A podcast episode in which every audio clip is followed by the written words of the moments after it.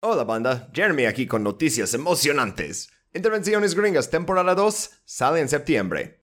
Nos tomamos el verano libre. Bob tuvo su tesis, yo tuve una bebé, pero estamos de regreso y en pocas semanas escucharán nuestra primera serie de la temporada sobre las guerras bananeras y los orígenes del imperio gringo en Latinoamérica.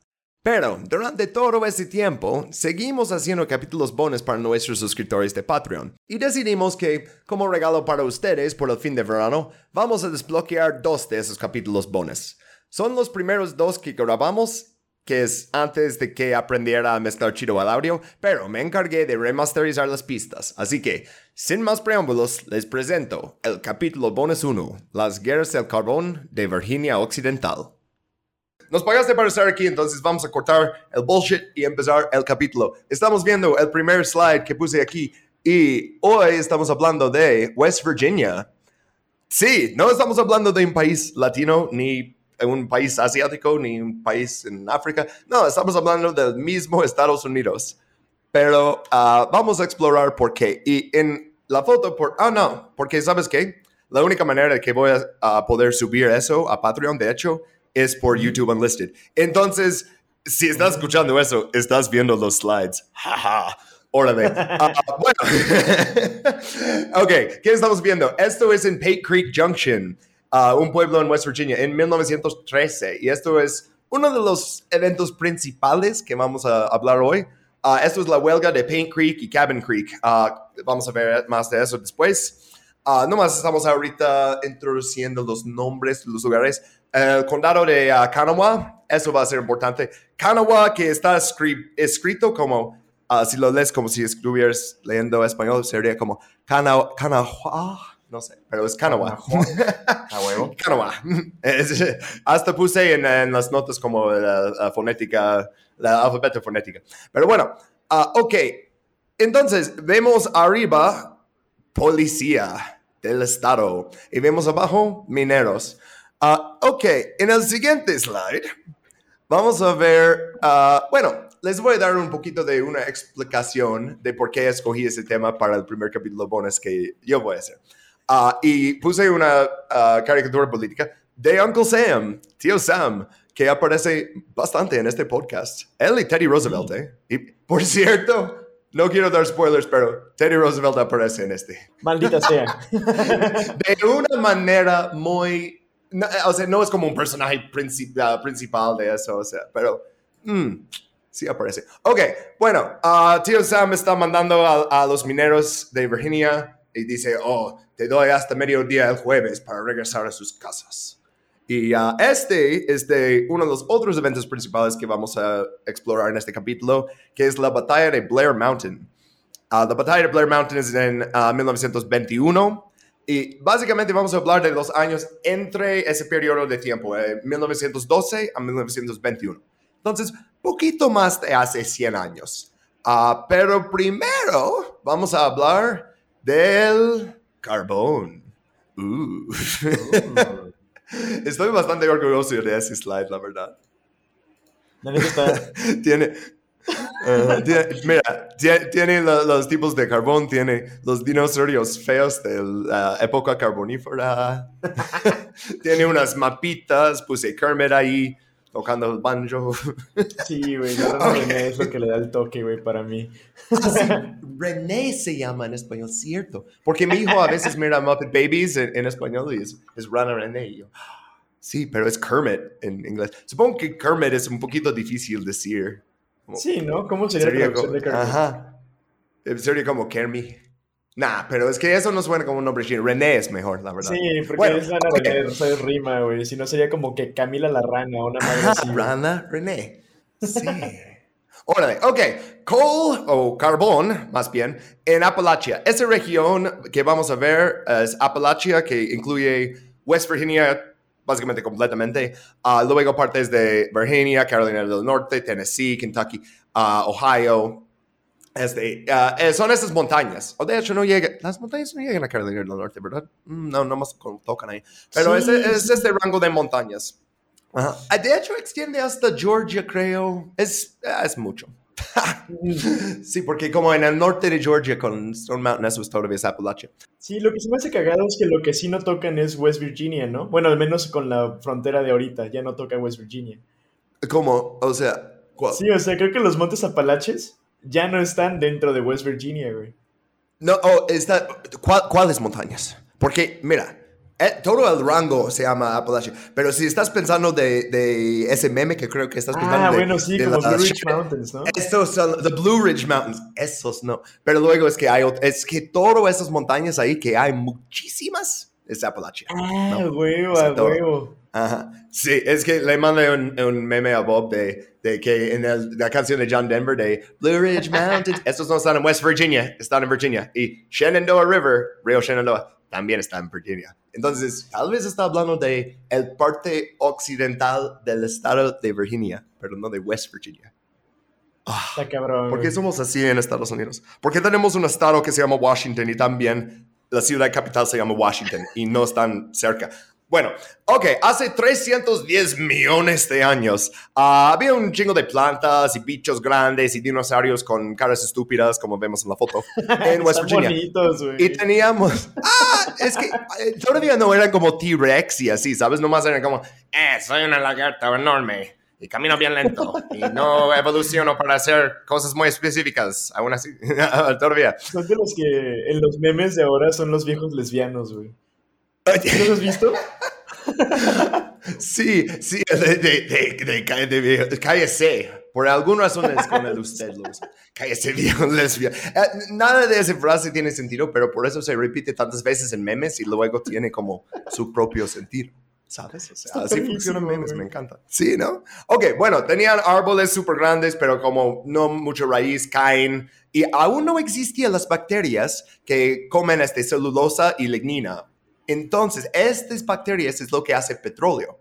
Entonces, eh, como 60 millones de años después, ya vemos que cuando caen, pum, hace petróleo. Pero ahí no, no, ahí se quedan básicamente los troncos enormes caen y se quedan ahí enteros en el suelo. Y luego otros caen encima, y otros, y otros, y otros, y pum, ya tienes, después de, bueno, millones de años, ya tienes carbón. Pero está hasta dentro de la Tierra. Ah, pero hace 250 millones de años, las placas tectónicas movieron y hay carbón súper cerca de la superficie y un chingo de montañitas y cerritos y arroyos y ríos en West Virginia, justamente donde estamos hablando. Tienen como esos dos eventos súper prehistóricos, ¿no? Que primero el carbón eh, es ahí, no es petróleo, solo es carbón, y luego llega básicamente a la superficie. De hecho, a la superficie, porque en 1742, cuando los colonos estaban explorando uh, esta parte del país, llegan al tributario del río Kanawha. Ajá, Kanawha otra vez. Hmm. Y lo ponen Coal River, río Carbón, porque hay carbón literalmente saliendo del suelo. o sea, oh, mira, hay carbón aquí. O sea, no tienes que sacar un pico o la pólvora, no, es como, mira, está ahí en el piso. y que agárralo, carnal, como el oro, ¿no? Bueno, pero el oro es más chido mm. que el carbón. Sí, y existe mucho menos oro también, entonces es es otra cosa. ¿no? Porque, aparte, no vas a echar el oro al fuego. Oh, bueno, sí, de una manera. Pero... Aparte, el oro no contamina. Sí, güey, sí, definitivamente. Qué pendejada acabo de decir, güey. Ah, pero no, la extracción del oro contamina, un chingo, pero. Eh, pues, usando métodos modernos, no si vas a un río con una coladera, pero bueno. Ah, ok, entonces, ¿dónde estuvimos? Ok, pero no tiene motivo para extraerlo, porque en esa época, en el siglo XVIII, siglo XIX, al principio, todavía hay mucha leña en todos lados. O sea, Estados Unidos es un bosque. Si necesitas quemar algo en tu casa, no quieres el carbón, nada más y cortas leña y ya. Ah, ah, y todavía no tenían industria como avanzada, entonces, ok. Uh, Kanawha County tenía, por cierto, la mayor población en todo West Virginia. El nombre original para el estado iba a ser Kanawha. Y luego decidieron, nah, eh, bueno, ok, también puse en este slide diferentes tipos de carbón y esto es bastante importante por lo que vamos a ver en como dos slides. Ah, el primero, esto es el, mm, el más buenísimo, buenardo, o sea, super, esto es anthracite. Ah, y anthracite es lo que, o sea, súper alto contenido de, ah, de, de, carbón y, muy poco otros como contaminantes, ¿no? O sea, fósforo, todo, todas las cosas que lo hace apestar y así. Eso quema... Mm, súper limpio. Eso solo existe en lugares muy chiquitos en Estados Unidos. Existe en Pennsylvania, ah, en como unos, mm, unos lugarcitos, ¿no? Existe un poquito por ahí en, Massachusetts, existe un poquito ah, a la frontera de West Virginia, pero básicamente lo que tiene West Virginia es el carbón bituminoso. Uh, bituminous. Voy a cambiar entre inglés y español ciertas palabras a veces cuando son muy similares y es un podcast en Spanglish. No me deja poner Spanglish para idioma cuando sube el podcast, pero debería. Ah, bueno, el carbón bituminoso es mm, todavía está bueno, no está tan chido como el anthracite, pero tiene sus usos. Y vamos a ver que luego queremos más de eso que la cosa de calidad, porque tenemos más de eso y sirve. Ok, primera industria que lo va a usar aquí en el siguiente slide es sal. La otra cosa que tenía en West Virginia, la única otra industria, aparte del carbón luego, es, también es extractiva. Mm. Es extraer sal de la tierra, que también existen depósitos de sal, ah, eh, pero necesitaban carbón para los hornos, porque lo que tenían que hacer es sacan este agua que está súper llena de sal y luego lo hiervan y luego básicamente como cocinan el sal hasta que esté seca. ¿no? Oh. Y eh, eh, tenemos una foto en, los slides ah, de cómo lo están haciendo.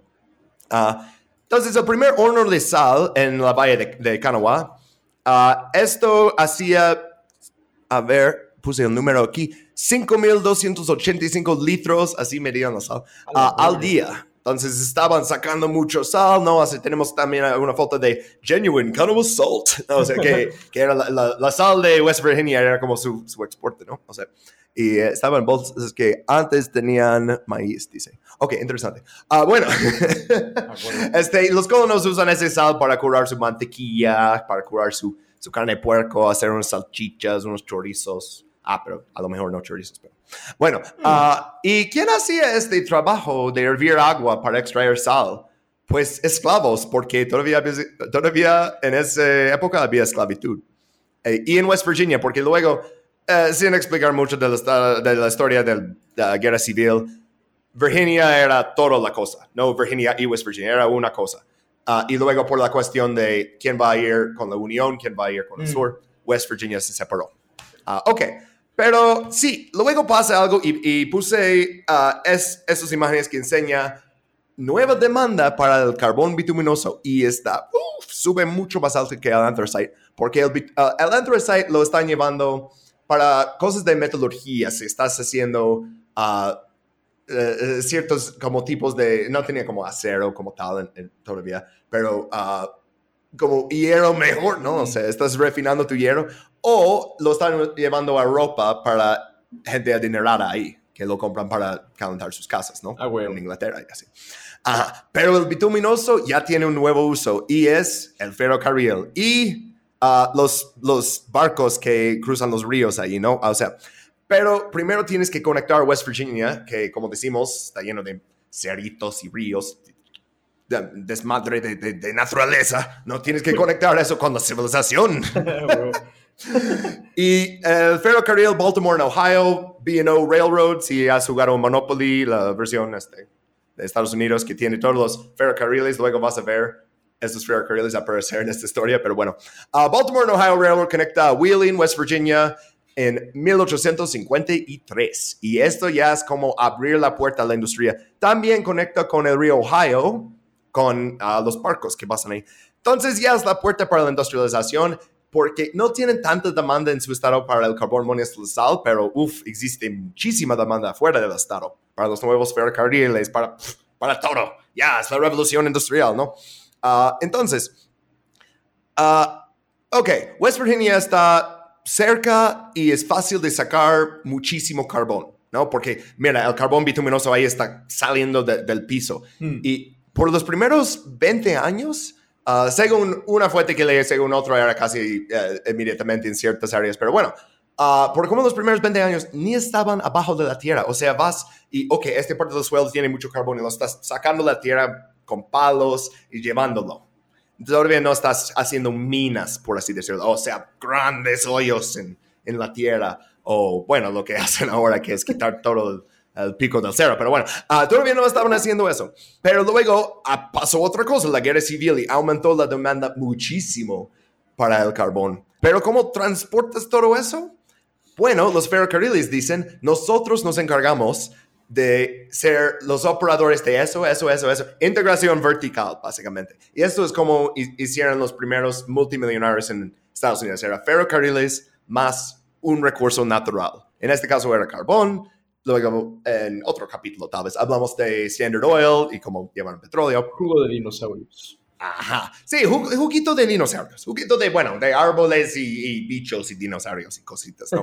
sí. Uh, ok, luego Ferrocarril Chesapeake en Ohio. Juguito de mamar culo prehistórico. Vamos a tener que poner explícito en este capítulo. Ok, ¿sabes? Nunca lo pongo y no me han dicho nada. Yo creo que decimos groserías en cada capítulo y vamos a seguir haciéndolo. Alguien ahorita en RSS está. Eh". No, pero bueno. Uh, ok, Ferrocarril de Chesapeake, Ohio, otro grande. Unió Huntington, West Virginia, con Virginia en 1873. Ah, y esto es importante por los yacimientos del carbón en el sur del estado. Y esto va a ser importante porque el norte del estado se conecta primero y vamos a ver influencia del silicato y así primero en el norte del estado. Y en el sur del estado es donde están un poquito detrás por cuando está llegando la industria y la conexión con pues el resto del país el resto del mundo. Ok, 1878, ya Ferrocarril Baltimore, Ohio, ya transportó 3 millones de toneladas de carbón bituminoso de, de West Virginia a Maryland. Ya es, la, es el exporte principal. Eso ya es lo que todos están haciendo. Eso es donde ganas tu dinero en West Virginia. Uh, oh, y el Norfolk and Western conecta también en 1883. Uh, uh, básicamente cada 5 o 10 años hay un nuevo ferrocarril llegando. Ok, órale. hablamos un poquito de quiénes eran esas personas en West Virginia. Pero antes de llegar a eso, ah, vamos a hacer un reconocimiento de tierras, porque no es que la historia de West Virginia empieza hace 300 años cuando el primer hombre blanco llegó.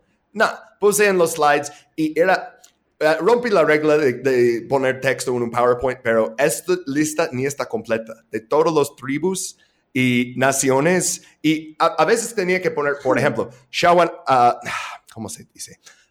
Shawanwaki esto es parte del Shawnee. Y también como Mingo, eso es parte de la nación Iroquois. Entonces, era muy difícil compilar esta lista y si olvidé algún grupo, estoy muy triste por hacerlo, pero básicamente durante 10.000 años, tantas personas indígenas vivían en estas tierras y dejaron, o sea, y dejaron su marca en la tierra en maneras muy grandes, no solo en su cultura, historia y, los idiomas que se hablan ahí, pero también en pues zonas arqueológicas. Uh, este también ahí que parece como una montaña, pero es como demasiado perfecto para ser una montaña. Pues eso es un túmulo de Grave Creek y está en el valle del río Ohio en West Virginia.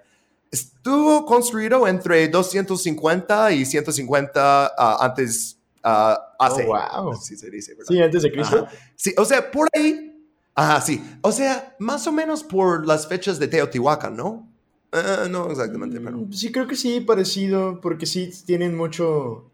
Mm, no me acuerdo, creo que son como... Alrededor de dos mil años. Sí, es, es, es, un chingo, es antes de que naciera Jesús Cristo nuestro Señor.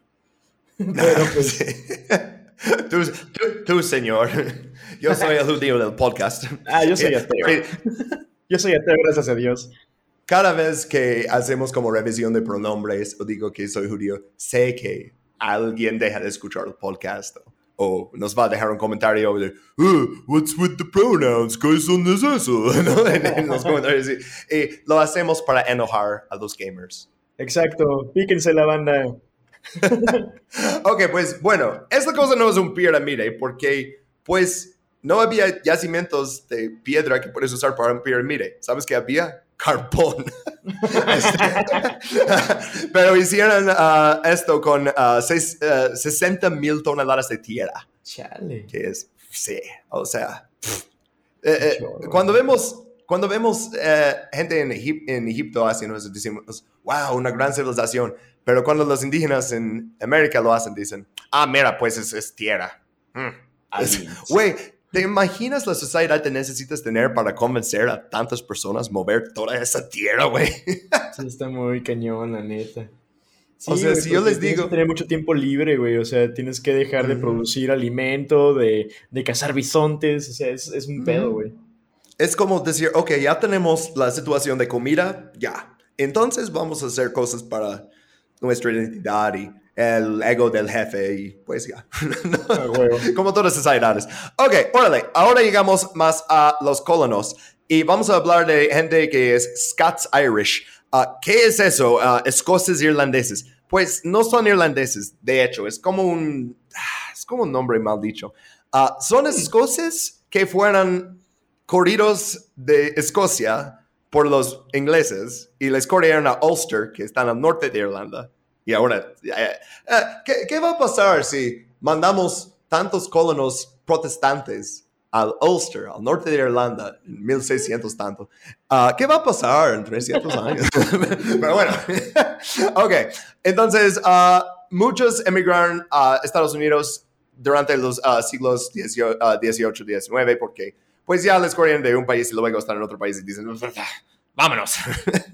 O sea, ok. Bueno, ah, eh, no, quiero explicar tanto de su historia, pero fueron perseguidos por los ingleses. Tienen imágenes eh, aquí en los slides de, rebeliones, ah, las guerras anglo-escocesas. O sea, tienen una historia, una cultura de ser rebeldes, ¿no? Y podemos ver esto en los Covenanters. Ah, los Covenanters en 1741 firmaron documentos que declararon que Escocia creó un gobierno presbiteriano y no aceptaba la iglesia de Inglaterra como iglesia oficial del Estado. Y firmaron con su propia sangre. Ajá. Oh, shit, güey. Qué Y, metal. y luego llevaban trozos de tela roja, o sea, tintado de su sangre, alrededor del cuello. Oh, de ahí viene Redneck. ¿Ves a dónde voy con eso, güey? Que hicieron rebelión contra el Estado ajá, para proteger su cultura y pusieron banderas rojas y dicen redneck, cuello Ah, rojo. ¡Qué perrísimo, güey! Sí, sabía que era algo así, pero no sabía exactamente. Tenía que. uf, la, la cantidad de investigación que hice por un capítulo bonus que va a escuchar poca gente me da un poquito de pena. Pero bueno. ah, yo estoy feliz con cómo quiero. También puse aquí, ok, Rednecks, la historia de eso. Luego, la imagen hasta aquí. Este slide es medio busy. Puse muchas cosas, pero. pff, ok. Hasta ahí, en la parte superior, hasta la derecha, vemos unos mineros que están poniendo pañuelos rojos para subir Blair Mountain. Vamos a hablar de Blair Mountain más después. También vemos unas chicas abajo que tienen como unos carteles que dice Proud Redneck, como cuello rojo, orgullosa. Y e- ellas, esta foto lo tomé de- del Museo de las Guerras de la Mina, que está en West Virginia. Estas chicas conocen su historia y saben que la historia de Redneck es una historia de rebelión y de los derechos de los trabajadores y la gente común. Hmm. Y hasta abajo tenemos unos hijos de... Ok. Desde hasta What abajo. Ya, hasta abajo tenemos los fucking chicos, señores, más bien, de Duck Dynasty, que dicen la palabra redneck como 80 veces en cada capítulo. Ah, son multimillonarios y cada vez que puse un redneck falso, porque la, la media, y la- todos los medios en Estados Unidos han tomado redneck para significar algo que no significa para nada y lo usan para vender político conservador. Bueno, estos chicos, de, eh, estos señores más bien, de, de Duck Dynasty, el, el más grande ahí vale 10 millones de dólares, eh, su hermano 8 millones, ah, uno de los hijos 12 millones y el otro hijo 40 millones de dólares. Qué Dime que cabrón, tienen güey. intereses de clase en común con nosotros o con los mineros de West Virginia. Sí, No, nada que ver. Entonces, cuando escuchas redneck, o, o sea, ahorita ya es una palabra que se usa en Estados Unidos como pejorativo, ¿no? O sea, como, e- es un poquito como, y no me gusta esa palabra en, en español, es un poquito como decir naco, ¿no? Y la gente lo Mm. dice como, oh, alguien de clase baja, ¿no? Pero naco también viene de todo naco que tiene su propia cultura y historia, ¿no? Y es la misma cosa que malapropian una, un nombre que la gente debería tener orgullo y lo usan como para insultar. O Sí, para machín. ganar dinero y votos por Trump. Ok, pero siempre que hablamos de Appalachia, hablamos de, oh, los Scotch Irish. Casi nunca hablamos de la- la- todos los mineros negros, que eran 25% de los mineros. ah, para 1909 ya eran, de hecho, dice aquí 26% uh, de los mineros en West Virginia ah, eran negros. Y Appalachians, ¿no? Les decían Afrolations, como, como afri- africano, af- afroamericano, afro, Mm. Appalachian. Ajá. Sí. y muchos estaban yendo de las condiciones pésimas en el sur, porque había mucho terror en contra de ellos, ¿no? O sea, por- eh, y gente que básicamente quería ponerlos en esclavitud de nuevo. Y a cambio de eso, en West Virginia tenías trabajos en las minas. La verdad es que no había tanta tolerancia ah, en West Virginia. No es que, oh, pues ahí no existía el racismo. No, sí existía. Machísimo. Ah, y, y mucho- y les daban muchos de los trabajos no cualificados, ¿no? Como cargadores de carbón, manipuladores de mulas, ah, trabajadores de los hornos de, de, ah, de- de los hornos de, coque, que coque es Mm. algo que necesitas para hacer acero. Ah, sí, eh, y de hecho 75% de, de los mineros negros fueron cargadores de carbón. Y eso es, estás ahí con el palo, ¿no? Muchas horas, porque todavía no existe la jornada de ocho horas. Esto vamos a ver después de esta lucha. Pero, pero sí. Ah, ok, pero tenían más independencia. O sea, no tenían este, supervisores, o sea, overseers blancos ahí chingando. Era, entras ahí, llenas tu carbón. Cuando llenas tanto, te vas. Mm. Eh, y, ¿sabes? O sea, les parece, ok, más independencia. ¿Cuánto ganaron para este trabajo? Ah, una fuente que encontré sobre mineros negros en Helen, West Virginia, dice que ganaban 2 dólares 20 centavos a 5 dólares por día. Depende de cuánto cargas y así. Y pensé, ok, pues no suena mucho, pero es más de un siglo. Hoy en día sería entre 63 dólares a 143 dólares por día. No está mucho, pero luego pensé, ¿cuál es el sueldo mínimo en Estados Unidos ahorita? Bueno, es 7 dólares 25 centavos la hora por 8 horas. Es, bueno, ahora eso es una jornada. Sería 58 dólares. Entonces, si trabajas en 2022 en un 7-Eleven ganando sueldo mínimo y trabajas 8 horas, ganas menos de un minero negro en West Virginia al principio del siglo XX y deberías estar enojado. ¿Sabes? Si estás ganando tan poco, si estamos eh, viendo estas fotos de, de cómo vivía esa gente eh, y, y, o sea, eh, hablando de su opresión y luego resulta que ganas menos, güey, sé que tal vez trabajar en 7-Eleven no es ser un minero de carbón, pero Sí. mereces dinero por tu trabajo, ¿no? Se supone que se supone que se abolió la esclavitud, ¿no? Verga, qué ojete, güey. Sí, hay las rentas en dos mil dólares. Ah, pero también hay un grupo más que quiero hablar de los mineros y eso es migrantes.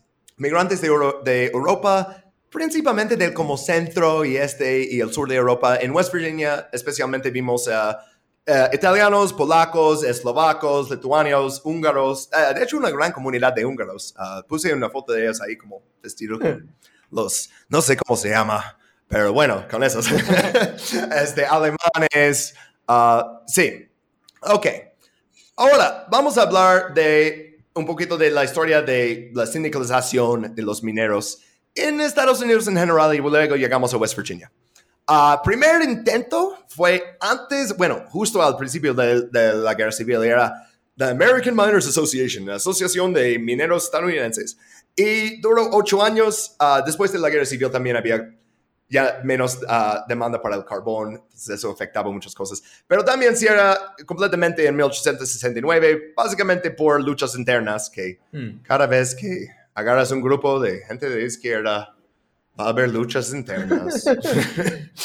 Uno va a sacar un periódico y escribir editoriales sobre el otro. No, Siempre pasa. Siempre pasa. no podemos ser amigos. Ujú. Órale. Ok, déjeme servirme un poquito más agua de mi A botella. huevo. Ok, órale. Ajá. Ok, da, da, da. ¿dónde estamos? Ok, sí, luego, och- 1868. Entonces, básicamente justo cuando uno está terminando, tenemos este señor aquí con eh, la barbita como de cuadrito, John Cini, y él empieza la Asociación Beneficia de Trabajadores, the Working Men's Benevolent Association. Pero originalmente, porque esto es en Schuylkill County, uh, Pennsylvania, donde hay anthracite, solo de anthracite. No sé si en español es anthracite o, bueno, voy a decir anthracite. Deal with it. Ah, pero bueno, ellos no eran tan militantes, la verdad. Ellos como trabajaban con eh, los managers, con los operadores, como para encontrar un me- mejor tratado y eh, no tenían mucho miedo de, de esa organización. No tenía dientes. la verdad. Pero otra organización sí, y, y esos tenían muchísimo miedo. Esos eran los Molly Maguires. Y ah, originalmente Molly Maguires empezó en Irlanda. Uh. Ah, pero también estaban, sí, pero estaban activos también en las minas de carbón en Liverpool, en Inglaterra, donde llevaron muchos migrantes irlandeses, ¿no? Y mira, cuando no, oh, mira, tenemos todo ese carbón, pero me da hueva sacarlo. Vengan, migrantes, vengan a la tierra comprometida. Ok, ya estás aquí, aquí está tu pico, aquí está tu palo, puedes comprar un casco ahí en la tienda de la, de la empresa, no te lo damos. Suerte. No me, me van a capacitar de seguridad. ¡Seguridad! ¡Ja! Re- Regresa a tu país. ok, bueno. Toma estas dos tiras de dinamita. Ajá. Toma estas dos tiras de dinamita y cállate.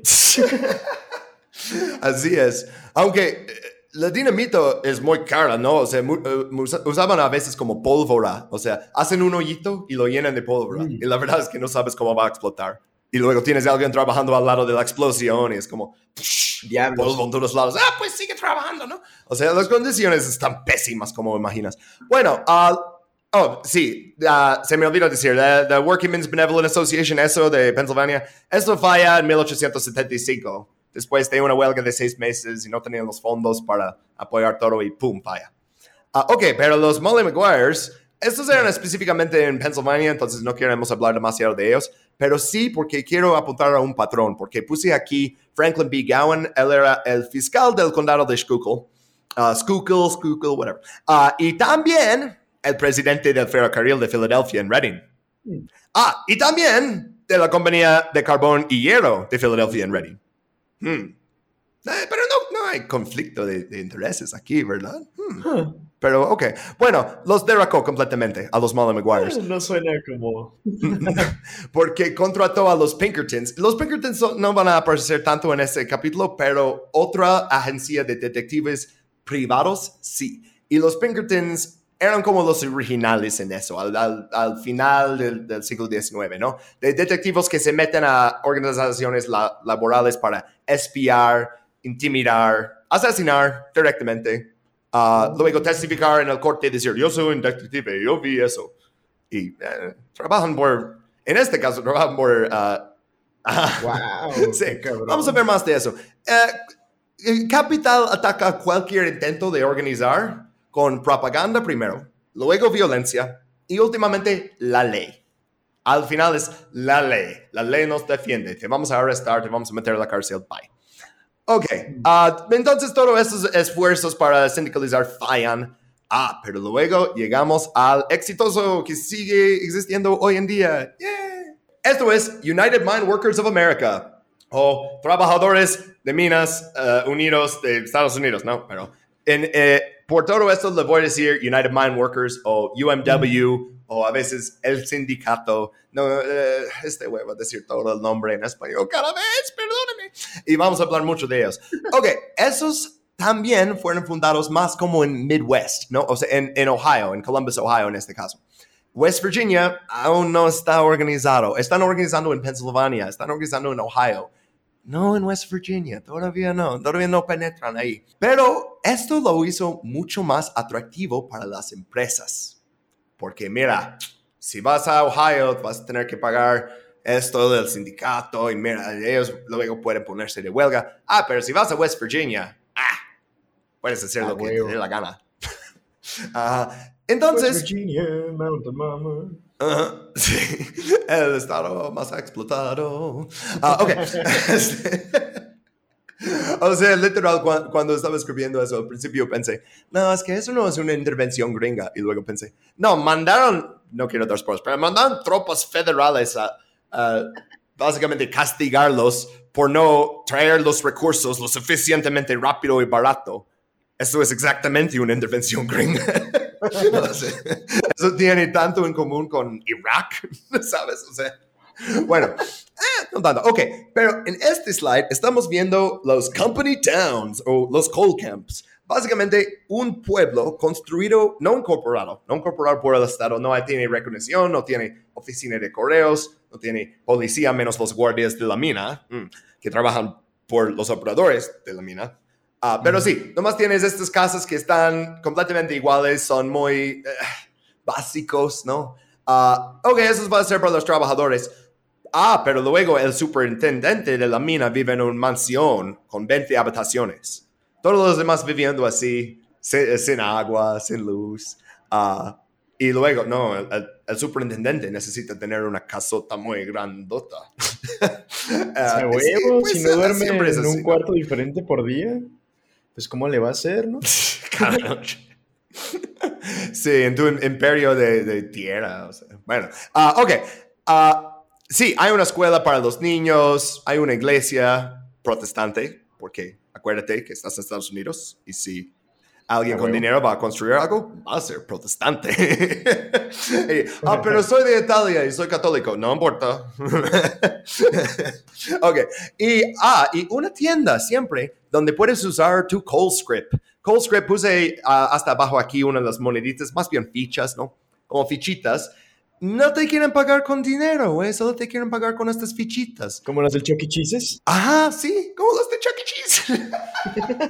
Cheese. sí, imagínate que trabajas por el ratoncito de Chuck E. Cheese y solo puedes comprar tu despensa con los tokens. Y todo, ya sabes cómo es en Chuck E. Cheese, que vas y dices, oh, quiero el, el, Rubik's Cube. Y dicen, ah, sí, son 4.600 boletos. pues vemos básicamente la misma cosa pasando aquí. Y, o sea, no les dejaban como llevar dinero a otro pueblo o comprar en otra tienda. No, es, te pagamos con eso y tú nos compras eso. O sea, básicamente te estamos pagando con raciones. No lo decimos así, pero... Y eso, si me acuerdo, en, el capítulo de Guatemala era una de las demandas de los bananeros que ya no queremos que nos paguen con fichas. Pues, they did it here first. Primero West Virginia, luego el mundo. Ah, ok, entonces obviamente la gente tiene problema con eso. Uh, ¿Cómo son las condiciones de como seguridad y así? Escogí ese accidente, aunque en el siguiente slide vamos a ver que habían muchos. Ah, el desastre minero de Mánaga, eso era el 6 de diciembre de 1907, peor desastre minero en la historia de Estados Unidos hasta hoy en día. Oh, shit. murieron 362 personas. De hecho, 171 eran inmigrantes italianos. Ah, era como el grupo más representado, pero también había polacos, checos, eslovacos, serbios, rusos, ucranianos. Había muchos de migrantes, ¿no? Pero principalmente italianos. Ah, ok, ¿qué pasó exactamente? Pues había una explosión y un colapso. Y también la explosión destruye los ventiladores que quitan todos los gases, los gases asfixiantes que salen de oh. cuando estás en una mina de carbón. Eh, es como una mezcla de ah, vapor de agua con ah, carbono monóxido. Eh, no, no tiene ningún ah, no tiene ningún olor. No, no, lo puedes ver, pero te mata en minutos. Chale, Entonces, esos mineros no tenían aparatos de respiración, no fueran capacitados sobre peligros. Llegas fresh off the boat, llegas y te ponen el pico en la mano y ya. Y mira, tenemos aquí una lista de desastres empezando en 1884 y solo puse hasta 1908 y son demasiados, o sea, no voy a leer todos los números obviamente, pero sí, puse también el perito, e, e, ese meme del perito que todo está quemando y dice, this is fine, está bien todo. Porque estos solo son los desastres. Los desastres solo cuenta si hay cinco personas o más que mueren. También había muchos más accidentes que solo muere uno, dos, tres, cuatro personas, ¿no? Ah, entonces los accidentes y muertes son ridículos de común y las empresas no se hacen responsables uh, y frustran todas las ah, operaciones de, de, organizar hasta que algo pase. ok, tenemos los del norte del estado empezando a organizarse y esto está difundiendo al sur, pero justo aquí en Paint Creek y Cabin Creek vemos dónde está como la frontera de eso. Es esta región entre dos arroyos. Creek significa, oh, oh si eres de Creek, uh, bueno, uh, Creek significa como arroyo, ¿no? tributario de un río. Y esos son tributarios del río Kanawha. Y y dibujé como MS Paint Creek, ¿no? O sea, porque el, ahí la rosada es Paint Creek y el rojo es Cabin Creek. Están bien cerquitas uno al otro. Pero la diferencia es que ahí en Paint Creek ya tienes sindicalización y en Cabin Creek no, todavía no. Tienes ahí 7.500 mineros, 50% son migrantes europeos, 25% son negros y los otros 25% son, eh, desde, eh, por, por, lo que vi, que es algo que se, uh, fue compilado en, en, hace 100 años, dice blancos nativos, que básicamente significa la gente que llegó ahí antes de la revolución, que son escoceses irlandeses, principalmente. nativos. ¿Qué, ¿Qué, crees? ¿Quiénes son los dueños de, de todas las tierras carboníferas ahí? ¿Es alguien de West Virginia? Uh, definitivamente no, va a ser alguien de algún otro estado, pedorro.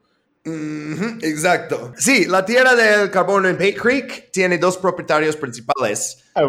Primero tenemos el señor Charles M. Pratt de Brooklyn, Nueva York, y él es director de Standard Oil Company. Ajá, ah, Oh, shit. Y luego tenemos el otro propietario principal, que es el ex senador de Estados Unidos, George M. Wetmore de Rhode Island. Y pues, ¿quién es él? Pues uh, se fue a Yale University y estaba en Skull and Bones. Y si necesitas saber más que eso, no, no sé qué decirte. Si no sabes qué es Skull and Bones, búscalo y prepárate para estar traumatizado. oh, tenemos los huesos de Charlemagne. Ah, ok, bueno, juntos controlan 8.500 hectáreas de tierra carboníferas en esta zona. Entonces, los operadores de las minas aquí no son los dueños, lo están rentando. Y tienen, porque están como más al sur del estado, está más lejos del ferrocarril, está más lejos de, de, del río Ohio, donde conectas este, con los barcos y todo. Entonces, los operadores están operando con un eh, menos, están, todavía están ganando dinero uh, sin hacer trabajo, pero están ganando menos de los otros operadores. Y por eso ahí están bien, bien, bien estrictos contra sindicalización. Y si dices la palabra union y te escuchan, ¡boom! Te ponen una lista y ya no trabajas en las minas en ninguna parte de la re región. Chale. Kanawha County organiza a partir de 1902 y Paint Creek tiene esa representación y gana una jornada de nueve horas y pago quincenal. Y unas otras cosas que la verdad son como más específicas de las minas, como uh, el costo del pólvora, cosas así que para la mayoría de nosotros no, no tiene tanto significado, mm. pero para ellos sí, muy importante. Pues sí, era su vida, ¿no? Sí, entonces las minas más chiquitas en Cabin Creek no tienen representación a partir de 1904. Se desmorona mm. durante una lucha internal otra vez y esta vez los operadores contratan guardias de la mina Oh. por la primera vez ahí. Y esto, para seguridad, eh, de una manera, es más para impedir la organización sindical. Sí, a huevo. La verdad. Ajá. Ok. Luego, ok, los de Paint Creek, que están sindicalizados, tienen un acuerdo conjunto de 1910. Cada dos años tienen que negociar un nuevo. Eh, va a expirar el 1 de abril de 1912. Pero luego no llegan a un acuerdo, no tienen contrato. Y el 8 de abril, los mineros dicen que quieren un aumento igual a lo que recibieron los mineros en Ohio mm. y en el norte de West Virginia. Porque habían uh, puesto de acuerdo justo durante ese tiempo la escala salarial Cleveland para los de Cleveland, Ohio y por ahí. Y ellos dicen, pues, ¿por qué nosotros aquí no tenemos este pago? ¿Por qué les están pagando más a, a ellos? Y no era mucho, ¿eh? Era como 5 centavos más por tonelada de carbón. Oh, chale, güey. o sea, y no les quieren pagar eso.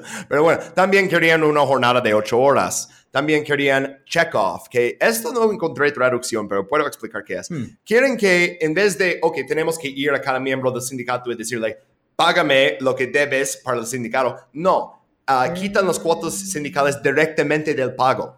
Ah, Y esto es importante porque, exacto, así no andan cobrando y mantienen fuerte al sindicato. Si luego necesitan hacer una acción y necesitan dinero, ya lo tienen. No tienen que decir, oye, tantas personas no pagaron sus cuotas. No, lo colectan, ok, va a ser de 4% o 6% o lo que sea. Lo van a colectar directamente de la oficina de pagos, Hmm. ¿no? Y esto, uff, los mineros no querían hacer eso porque vieron, luego podemos romper la unión si no tienen suficiente dinero. Luego, si tienen que hacer una huelga de un año, ¿quién va a ganar? No tienen dinero, nosotros sí. Ujú. Y luego, ah, pues van a morir de hambre. No. Eh, bueno, eso era muy importante. Ah, 8 de abril empieza la huelga. Primero en Paint Creek, pero piden permiso de United Mine Workers of America, piden permiso a hacer la huelga y United Mine Workers, que está en Ohio, dice, ¿sabes qué? No, porque el resto del país eh, es muy feliz con lo que acabamos de negociar. Mm, Te tocó mala suerte, güey, pero suerte con lo siguiente. Debiste pensarlo antes de nacer en la miseria. Ah, sí, ¿por qué vives ahí, güey? Ahí pagan poquito. No, y es como, mira, si vamos a hacer una huelga, tenemos que tener apoyo de, de todos. Y entonces hacen lo que dice un- una huelga wildcat, como salva gato salvaje. Ah, y a wildcat strike o un huelga wildcat es cuando, sin permiso del sindicato, deciden dejar de trabajar. Ya, de plano. Mm. Y eso es lo que pasó en Paint Creek. Ah, y luego, por la posición tan cerca de Cabin Creek, Cabin Creek dice, ¿sabes qué? Nosotros también estamos de huelga. Ah, huevo. Pero no, no inmediatamente. No era que, ah, pues todos este, dejaron de trabajar inmediatamente. No, de hecho, ah, dependían del carbón que estaba saliendo de Cabin Creek durante la primera parte de la huelga en Paint Creek. Mm. Ok. ah, bueno, ah, luego, ok, llegan a un acuerdo en Paint Creek y dicen, los operadores dicen, mira, no podemos pagar los 5 centavos más por tonelada, ah, pero tampoco podemos pagar los 2.5 centavos más. ¿Por qué puse aquí que llegaron a un acuerdo? Nunca llegaron a un acuerdo. a veces mi nota está mal, ya, eh, eh, estoy leyendo lo demás y yo, nah, no aceptaron nada, no aceptaron sus demandas de eliminación de la eh, company stores. Sí. Oh, no, no, no, no, no. ¿Sabes qué decían mis notas? Que ah, como las regiones llegaron a un acuerdo a hacer la huelga. Huevo. Pues sí. Ah, y esto en gran parte es gracias a un organizi- organizador que vamos a ver en el- eh, justo después de ese siguiente slide, ah, Mother Jones. Ah, y así le dicen, ¿eh? luego vamos a ver su nombre, pero ella decía su mismo Mother Jones, era como su personaje Mm. ah, durante toda esa época. Entonces está bien decirle Mother Jones, aunque sí, suena un poquito raro. Pero primero necesitamos presentar los villanos. Sonido de no sé qué. Sonido de... The Hypnotoad. No, pero de Hypnotoad no es tan malo, no sé. Ah, Te digo el del hamster, güey, el del hamster. del hamster. Tan, tan, tan. ¡Ah, sí! Necesito descargar más drops, pero es que siempre los descargo y los uso una vez o dos. Bueno, ok. ah, estos, eh, eh, tenemos aquí uno, está en un caballo y puse también como su, ah, su- ¿cómo se llama esa cosa en español? Su badge, su... eh, Mm, the como su... Ah. Ah, tenía un nombre. Tenía un nombre. su placa. A Intervenciones Gringas, Bob me enseña español. Placa. Cada semana yo, ¿cómo se llama en español? Haciendo un podcast en español. Ok, bueno, tiene su placa ahí que la verdad lo incluí porque se ve bastante chido, se ve como casi el estereotipo de like Old West, ¿no? Baldwin Felts Detective. Baldwin Felts, eso es la agencia que vamos a estar hablando. No los Pinkertons, Baldwin Felts. Misma idea. Eh, diferente parte del país, diferente sindicato, pero misma idea. Si sabes de uno, sabes del otro, básicamente. Ah, y en la otra foto puse el campamento de Holly Grove. Vamos a hablar del campamento de Holly Grove en un momento. Ah, eso es ah, cuando los agentes de Baldwin Felts llegaron durante la huelga y dijeron, mira, estas casas no son tuyas, son de la empresa y no han pagado la renta porque tampoco te hemos pagado a ti porque están de huelga. Entonces, get out, lárgate. Y muchos dijeron, ¿sabes qué? Tal vez voy a otro estado, mm, podría ir a California, justo conquistaron todo ese territorio, podría buscar oro. Y el sindicato dice, no, quédense aquí. Estamos colectando dinero, eh, queremos este, enfrentar a los minas y, y queremos reclamar que, es nuestro, que eh, no estamos pidiendo tanto. Y pusieron un, como, ah, unas- como casas de, de campamento, pero más grandes, ¿no? O sea, se ven bastante respetables los de Holly Grove, porque ves la gente enfrente y dices, wow, esos sí están grandes, ¿no? Pero bueno, casas temporales ahí al lado de Ferrocarril. Ah, y eh, vamos a ver, con esos rompehuelgas, eso no es algo solo de empresas privadas. Eso tiene historia en el gobierno federal también. El primer rompehuelgas era, amigo del podcast, Andrew Jackson. Eh, amigo, de, amigo de nadie. Ya sé, ni en su casa lo querían, güey. Que se vaya a la verga. Eh, Estoy esperando un movimiento, porque hay movimientos fascistas en Estados Unidos que deifican a George Washington, pero estoy esperando uno que diga, ¿sabes quién va a ser como nuestro héroe? Andrew Jackson, pero nadie, nadie es tan audaz. Porque es decir eso como, "Ugh, ¿en serio? Pero bueno, Andrew Jackson, sin decir mucho más sobre él, 1834 envió tropas al canal de Chesapeake en Ohio, que estaba en construcción cuando se pusieron de huelga. A ferrocarriles en 1877, Rutherford B. Hayes envió tropas. A la huelga de Pullman en 1824, Grover Cleveland envió tropas. Esto no es nada nuevo. Uh, uh, cuando Baldwin Felts estaban llegando para uh, desalojar a la gente en Paint Creek y en Cabin Creek y obligarlos a básicamente vivir, uh, uh, o sea, en condiciones para animales, ¿no? No, sí, pon, pon tus hijos en un casa de campamento al lado de ferrocarril y quédate ahí durante el invierno en West Virginia. Sí, Pero eso no era nada nuevo.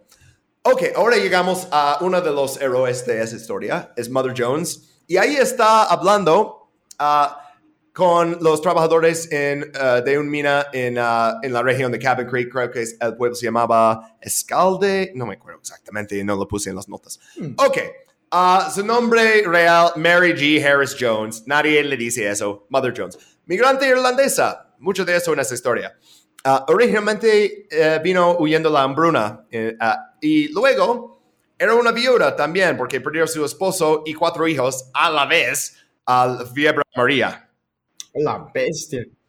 Y entonces va de ser como una uh, uh, uh, madre y, eh, de familia y así a viuda, ¿no? Y eso es cuando dice, "Mm, ¿sabes qué? Que eh, eso es una cita directamente. Los hombres que trabajan merecen un salario que permita a las mujeres quedarse en casa para cuidar sus hijos. Esto es muy feminismo de primera ola. ¿Sabes? O sea, como- esto todavía es como, ah, queremos cuidar a nuestros hijos, pero con más dignidad. o sea, eh, Ajá, eh, sí. todavía no llegamos a como feminismo como tal, pero eh, un poquito de, de eso. Ah, pero sí, ella empieza a organizar labor desde los 1870s. Ah, originalmente con lo- los Knights of Labor, los cab- caballeros de labor, ellos dejan de existir, por eso nunca has escuchado nada de ellos. Y, y se convierte en un militante para los mineros. En 1902 estaba en un juicio en West Virginia por, ¿qué más? Violó ah, una orden ju- judicial que prohibía las reuniones de los mineros en huelga. Y ella se fue, hizo una reunión y todo. Y pues la arrestaron. Y el fiscal en su juicio dijo de ella, ahí está la mujer más peligrosa en Estados Unidos. Llega a un estado, ajá, esta señora, o sea, si la ves en los slides, esta señora, o sea, se ve tan como abuelita, ¿no? Y ella también quería que eso fuera su personaje, por eso Mother Jones, ¿no? Ah, Sí, machín, güey. Es la señora del chocolate abuelita. y ahí está el fiscal en West Virginia diciendo, ah, llega a un estado donde reinan la paz y la prosperidad, cruza su dedo y 20 mil hombres satisfechos dejan sus herramientas y se ponen en huelga. No manches. Pero es que sí, o sea, era un gran orador, ¿sabes? Y aparte, a todos, eh, todos, según todos los periódicos, tenía ese acento irlandés que ella exageraba más durante sus discursos. A huevo. No. Pero también tienes muchos migrantes, o sea, eh, bastantes irlandeses, tienes, tienes de todos lados, ¿no? Pero eh, se identifican con ella, ¿no? Y, y cuenta un poquito de su historia. Y mucho, eh, eh, hay, hay ciertas personas que, ¿no? que pueden convencer a un grupo de gente a tomar acciones para sí mismo. Y pues es una de ellas. Entonces, ella en 1912 se entera de lo que está pasando con eh, la huelga Wildcat y dice, tengo que ir ahí a ayudar. My boys, siempre decir los mineros, mis chicos, ¿no? A huevo, a huevo. Es, es todo un personaje, te digo. O sea, también decía que era más grande que era, o sea, que luego encontraron como acta de nacimiento y dicen, no tenía 80 años, tenía 60 y así, ¿no? Pero, Ella tenía la edad que ella quería. ah, sí, es como, sabes que voy a, a hacer todo con eso de ser la abuelita que organiza, ¿no? Ah, bueno, ok. Ella va y convence a muchos de los mineros eh, de Cabin Creek a unirse a la huelga, organiza marchas y también ponía roles para los niños y para las mujeres. Mm. Ah, ok, ustedes van a ser los carteles que vamos a usar. Ustedes van a este, ser los encargados de no sé qué, ¿no? Pero, pero ella es un súper buen ejemplo de la conciencia de clase, porque lo Ujú. veía como todos aquí somos pobres, todos, o sea, las mujeres, los niños, lo- los hombres, y tenemos que trabajar juntos. Y también de organizar en persona. Por eso puse esa foto de ella hablando con la gente y cómo lo hace, así, y habla personalmente primero, luego lo que tú puedes hacer, ¿no? Ujú. Y un dato más, y eso es, es como Taft en el bathtub, aunque eso comprobé que era falso. En este caso, puede ser cierto, puede ser que no. ¿Sabes la canción? She'll be coming round the mountain when she comes, and she comes. dun, dun, dun, dun, hay una gran posibilidad que se trata de ella. ¡Oh, wow! ¡Qué chido! And she'll be coming around the mountain, como ella va a cruzar por la montaña, ¿no? Es de la época, es, es, es básicamente imposible de comprobar porque las personas que te podrían confirmar están muertas Ajá. ya desde hace 100 años, pero... Pero, ah, no manches, qué perro, güey. O sea, literalmente escribieron canciones de ella. Ok, llegamos ahora, entonces ya presentamos a los personajes, toda la historia antes y así.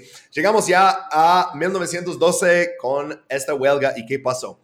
Pues declararon la ley marcial y por eso tenemos esa imagen ahí de todas las tropas ah, Mm. poniendo sus rifles y sus municiones y así. Y luego tiene- tenemos abajo los mineros que también se están armando. Ah, esto no va a ser pacíficamente, completamente. Primera acción, como ah, que alguien disparó cerca de otra persona, 29 de mayo le ponen. Mm. Y luego tienes todo junio y julio con, con choques, pero mm, choques menores, hasta que pase algo. Y eso es cuando Baldwin, eh, Baldwin Felts, cuando los pinches detectivos, esos hijos de puta, Mm. cuando ellos empezaron a atacar a Holly Grove, o sea, que van ahí y disparan en las casas de campamento donde hay ancianos y mujeres y niños. Culeros. Y empiezan disparar ahí. Entonces dicen, ok, pues vamos a atacar al alojamiento de los guardias.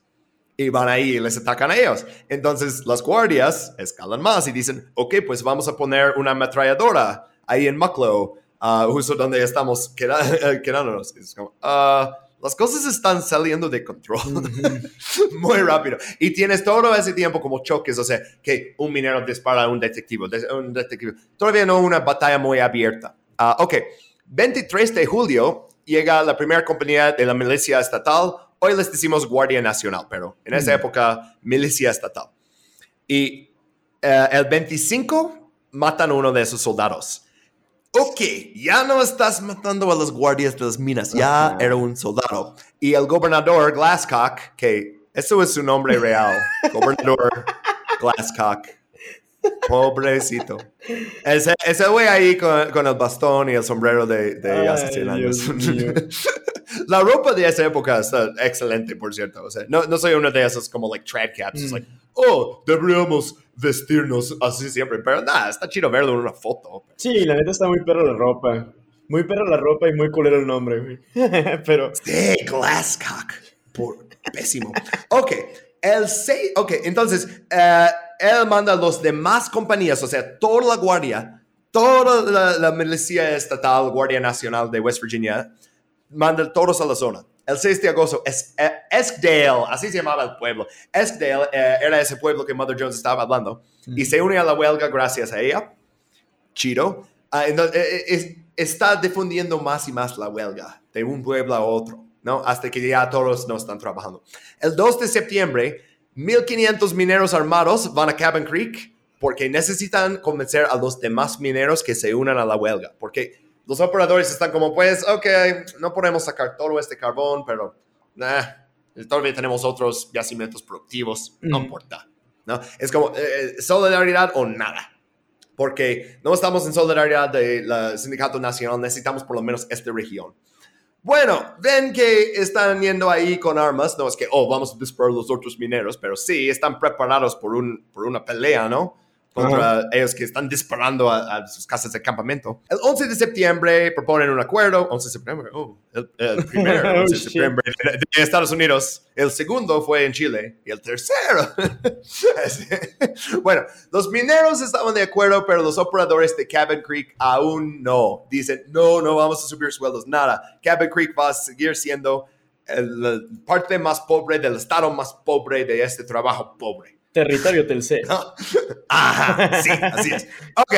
ah, y pues el resto de 1912 es tenso, no tan violento. Luego rescinde el marcial, lo ponen de nuevo, lo quitan. Estamos viendo durante todo ese tiempo choques menores, ¿no? O sea, ah, sí hay gente ah, disparando, hay gente muriendo, hay ataques, hay, hay que eh, explotan una bomba por aquí cerca de alguien, nadie, nadie sale lastimado, cosas así, Ujú. cosas que no quería incluir cada evento, quería incluir este siguiente slide. Y esto es The Bull Moose Special. Oh, shit. O sea, el especial del ah, alce macho, ¿no? ¿Y Ajá. por qué se llama Bull Moose? ¿Quién inventó esa frase? Mm, te dije que iba a aparecer en este capítulo. ¡Oh, no! Ajá. Teddy Roosevelt. Porque ¿quién pagó? Ar- o sea, pusieron armadura en este tren, número uno. Luego pusieron una ametralladora y eh, principalmente lo usaban para llevar, ah, ah, ¿cómo se llama en español? Eh, ah, esquivoles. Es, esquiroles. Ah, esquiroles, esquiroles, Simón. Esquiroles, esquiroles, ah, sí. Eh, principalmente lo usaban para llevar esquiroles ahí porque tiene armadura, no van a poder dispararle y luego lo usan para atacarles. Y esto especialmente, 7 de febrero de 1913, ya el conflicto ya va como nueve meses. Los operadores de la, de la mina, junto con el alguacil y unos del ferrocarril, lo llevan al cruce de ferrocarril, justo donde está Holly Grove y toda Mm. esta gente. Y usan a la ametralladora para disparar a todas las casitas. Y maravillosamente no lastimaron a tantos, pero ya llevaron un, un tren así para dispararte cuando estás dormido, ¿no? O sea, ya te están intentando exterminar. Sí, ya está muy cabrón eso, güey. Pero, ah, ok, no lastimaron a tantos. Ah, una anciana acostada en su cama recibió un disparo en ambos pies. Ah, pobrecita. Pobrecita. Pero mataron a, a alguien, y su nombre es bastante importante en eso, Sesco Estep. Era un migrante italiano y él estaba intentando proteger a su esposa embarazada cuando le dispararon en la cabeza. Ah, chale. Y este muerte, o sea, ya la gente vio eso y mm, hay muchos más ataques después, ya se pone más feo el conflicto, ¿no? Ah, pero luego llegan a un acuerdo el primero de mayo y al fin eh, ya terminamos la huelga. No, en junio se ponen de huelga de nuevo, siguen negociando hasta 1915 y terminan aceptando un tratado súper chafa al final porque ya no tiene dinero, ya les están matando. O sea, después de eso era como, ok, los podemos disparar, los podemos atacar, pero eh, los podemos poner en emboscadas. ¿Qué vamos a hacer realmente? Vienen y nos matan. Firman el tratado. Y sí, o sea, esto fue una pérdida para los mineros, la verdad. Sí, no manches, pues pobrecillos fueron obligados a ese pedo, está muy cabrón ya. Ujú. Ah, y luego, ¿saben quién arrestaron? Seis días después, Mother Jones. No, ¿por qué? Sí, fue detenido 13 de febrero y acusada, esto es durante la ley marcial, acusada en un tribunal militar de incitar un motín. Ay, güey. Y, ajá, ¿y qué estaba haciendo cuando estaba incitando el motín? Estaba hablando con un grupo de personas y estaba leyendo la Declaración de Independencia de Estados Unidos. Mm. No puedes leer la Declaración de Independencia sin que te digan, estás intentando un, motín. Bueno, eh, y de conspiración para cometer asesinato. Ella se negó a reconocer la jurisdicción. Dice, este es un tribuno militar, pero todavía están operando este, juicios civiles. Llévame a uno de esos porque no reconozco tu autoridad. Y le condenaron a 20 años en la penitenciaria. Güey, no manches, qué pasados de lanza. Pero no te preocupes, porque 85 días después logró comunicarse ah, con el gobernador y le liberó. Chido. Ah, Y bueno. dice, ¿sabes qué? West Virginia no es buen lugar ahorita para mí. Y se, se va a Colorado para organizar los maneros ahí, porque ah, no aprendí la lección, ¿no? Pero bueno, no es la última vez que va a aparecer en esta historia. Pero ok, eso es 1913 y luego aceptan ese tratado chafa y... Ok, ahora vamos a ir un poquito más al sur del estado porque ya estamos acercando a donde no- todavía no hay sindicalización. Vamos a llegar a Mingo County, ah, el condado Mingo, en el suroeste de West Virginia. Ah, y, y vamos a hablar de algo que pasó en 1920, el masacre de Mattawan, el Mattawan Massacre Shit. había un huelga de carbón a nivel nacional durante el invierno. Entonces, los mineros sindicalizados obtuvieron un aumento salarial del 27%, porque ya Estados Unidos necesita el carbón, güey. Pero luego los mineros en Mingo County, que aún no tienen representación, y también en, en los condados de Logan y McDowell, esos como los últimos tres condados, de Logan, Mingo y McDowell en el suroeste del estado, no tienen representación, pero ahora dicen, oye, ah, necesitamos también el aumento de sueldo. O sea, mira, están ganando mucho más que nosotros ahí. También inflación, costa de, de todo, ¿sabes? Todo, todo sube. Así es Ujú. siempre. Sí. Este, bueno, ah, y the United Mine Workers, el sindicato, ya quiere organizar a esos condados. Y los operadores de carbón, pues tomaron represalias, ¿no? Contratan Baldwin Felts, de nuevo. Ah, y empezamos, como vimos antes, con desalojamientos. Si empiezas a organizar, si empiezas a decir algo del sindicato, si, Si tu mina, uh, si estás en una mina chiquita y vota para sindicalizarse, ¡pum! Te desalojan, te echan a la calle, no. Uh, y entonces, el 19 de mayo, 13 detectivos de Baldwin Felts llegaron a Madawan para desalojar a los mineros de las casas. Uh, esos, esas casas eran propiedad de Stone Mountain Coal Company. Mm. Uh, pero el jefe de la policía de Madawan, Sid Hatfield, de los Hatfield y McCoys, eh, no, no voy a hablar mucho de Hatfield pero Sid Hatfield era uno de esos, de, de- de- tal vez la, la- lucha familiar más famosa de Estados Unidos. Bueno, ah, ok, Sid Hatfield apoyó a los intentos de los mineros de organizarse y él intervino. Viene a dos de los detectives y dice, yo tengo órdenes de arresto para ustedes Mm. ah, del, sher- de- del alguacil del, con- del condado. Y el detective Albert Feltz, o sea, uno de los originales de Baldwin Feltz, Ajá. presentó una orden de arresto contra Hatfield. Dice, pues yo tengo una orden de arresto por ti. y este, ah, el alcalde de Mountain One dice, no, ah, esta orden es falsa, ¿no? Y están haciendo eso en la calle, enfrente de donde están todas las casas de los mineros y así, ¿no? Entonces la gente como a- anda como asomándole las ventanas y, y, y- y sus portales a lo largo de la calle Ujú. y de repente un disparo sonó. Y hasta hoy en día no sabemos quién disparó primero, qué pasó. Hay muchas teorías de conspiración, pero bueno, al final de todos los disparos, siete detectives y cuatro habitantes del pueblo muertos. Chale. Pero los mineros lo tomaron casi, casi como una victoria. Mataron dos de los Felts, o sea, de la familia Felts. Ah, Mm. y siete detectives, o sea, de esos que te están desalojando. Pero de hecho era, es que era una victoria, pero a la vez no, porque ahora vienen con todo. Sí, un crackdown todavía más cañón, ¿no? Es, ajá, exacto. Y vamos a ver, dentro de un año ya no van a mandar siete detectives. Oh. No. Ah, ok, luego tenemos otro asesinato justo después. El primero de agosto de 1921, Hatfield, el alguacil que quería ayudar a los mineros, Ujú. y un socio, Ed Chambers, ah, fueron asesinados a tiros por detectives de Baldwin Felts en las escaleras del juzgado del condado de McDowell. O sea, ahí están enfrente de la casa de justicia, ¿no? Y. ¡pum! Un asesinato de la empresa le mata ahí. Chale. Y pues este evento es bastante importante porque los mineros ya dicen, estos ya se pasan de lanza, Sí, ya los mineros planean, vamos a hacer una marcha, vamos a hacer una marcha primero a Charleston, es el capital de West Virginia, está como más al norte. Y luego desde ahí vamos a hacer una marcha hacia el sur, hacia los condados de Logan, Mingo y el tercero, um, y McDowell. And the, the other one, y McDowell. No, ah, es que Logan y Mingo aparecen como más importantes en la historia. Ok, y ahora sí llegamos a la batalla de Blair Mountain. Que estoy haciendo referencia a eso desde el, desde el principio. Ok, entonces van primero al capital, luego hacia el sur. Esto es el mayor levantamiento armado desde la guerra civil. Oh, shit. O sea, y es el mayor levantamiento obrero en la, toda la historia de Estados Unidos. Tienen la, la manifestación en Charleston el 7 de agosto 21, ¿no? Ajá. Ah, el, gobi- el gobernador en ese entonces es Ephraim Morgan y es ah, uno de los descendientes de Morgan Morgan, Mm. que ya, I, I- I know. Morgan Morgan era como el primer hombre blanco en ah, West Virginia. Y luego Ephraim Morgan, su bisnieto, nieto, una cosa así, ya es el gobernador. Oh. Entonces, old money. No, ajá, la entidad general desde siempre. Bueno, él rechaza todas las demandas de los mineros sobre Mingo County. En Mingo County habían despedido a 3.000 mineros ah, por esfuerzos sindicales y dicen, no, queremos que les, les devuelvan sus trabajos, quieren que pueden, formar, pueden votar a formar parte de United Mine Workers. Y pues el gobernador dice, "Ah, vete a chingar tu madre, güey. Entonces dice, ok, vamos a marchar hacia el sur. Y empiezan a, a marchar hacia el sur. Ah, algunas fuentes dicen 10 mil mineros, otros dicen 12 mil mineros.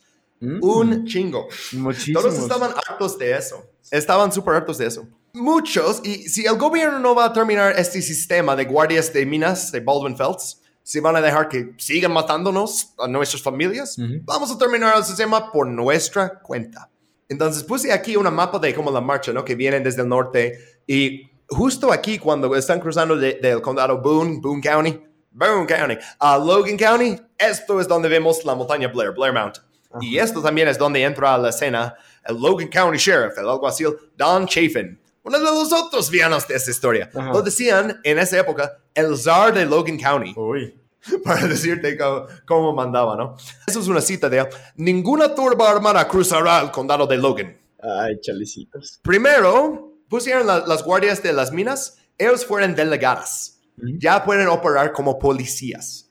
Tienen el permiso del alguacil del condado. Y eh, sin explicar mucho de cómo funciona el sistema en Estados Unidos, el alguacil en los lugares que tienen alguacil básicamente es la ley, ¿no? Mm. I am the law. O sea, ah, puede hacer lo que quiera. En este caso, quiere armar y ah, dar poder a 3.000 hombres, ah, o sea, entre sus policías y las guardias de las minas. Y establecieron 16 kilómetros de posiciones defensivas al norte de la ciudad de Logan. O sea, a lo largo de, de esas cordilleras que extienden desde Blair Mountain hacia el norte, hacia Mill Creek. Sí, si estás viendo la mapa, ahí se ve. No. Ahí pusieron básicamente trincheras. Esto es eh, tres años después de la Primera Guerra Mundial.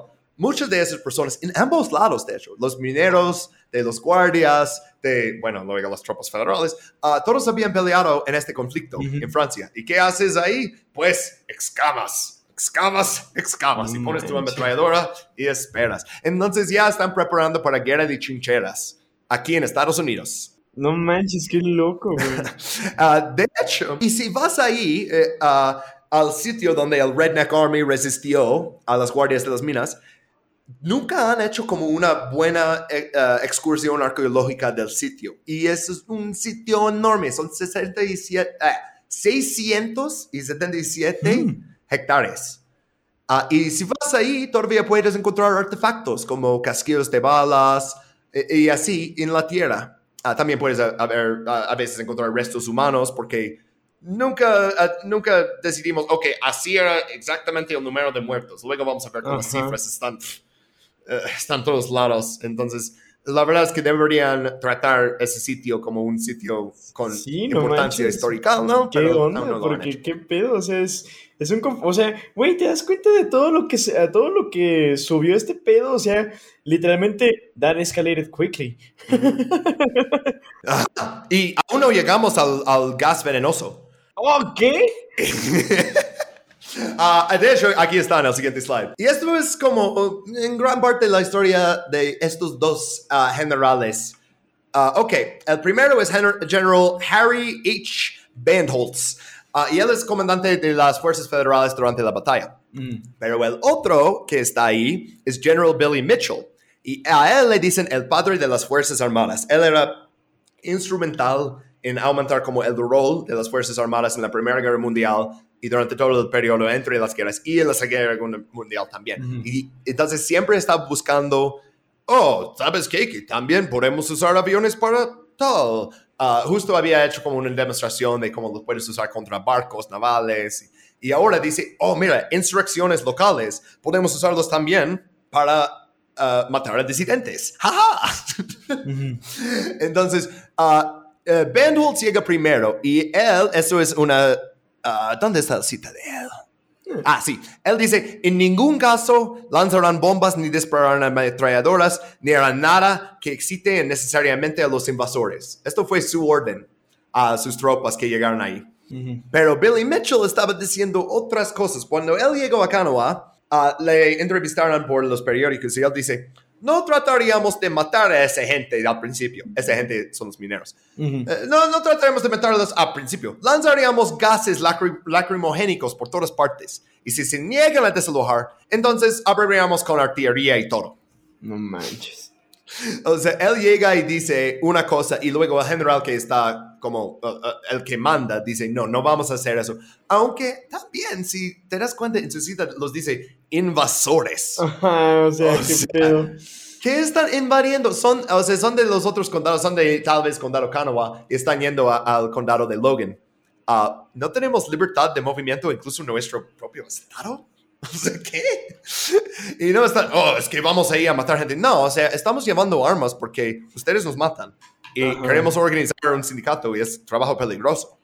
Entonces, no queremos una pelea, pero si van a poner 16 kilómetros de chincheras y ametralladoras y llevar aviones que están volando encima y, oh, pues el, eh, un general dice que no te vamos a atacar con gas, el otro dice que sí. Y bueno, el alguacil decidió, yo no puedo depender de esos generales, lo voy a hacer por mi cuenta. Oh, shit. Entonces, sí, alguacil Chaffin contrata tres aviones privados con pilotos que eran eh, ex miembros de las Fuerzas Aéreas y ellos lanzaron bombas de gas venenoso y explosivos ah, que eran como... eh, los teníamos todavía de la Primera Guerra Mundial, nomás estaban como en alguna bodega y esos chicos sabían dónde estaban y no estaba bajo guardia. Entonces los llevaron y los tiraron.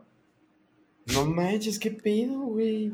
Ajá. Pinche Sí. banda, o sea, güey, qué pedo. Nada más querían trabajo y condiciones laborales dignas, güey. Ujú. Y puse aquí, puse grande el periódico que, que dice, Aviators will drop bombs on marchers. O sea, los aviadores van a lanzar bombas en los manifestantes.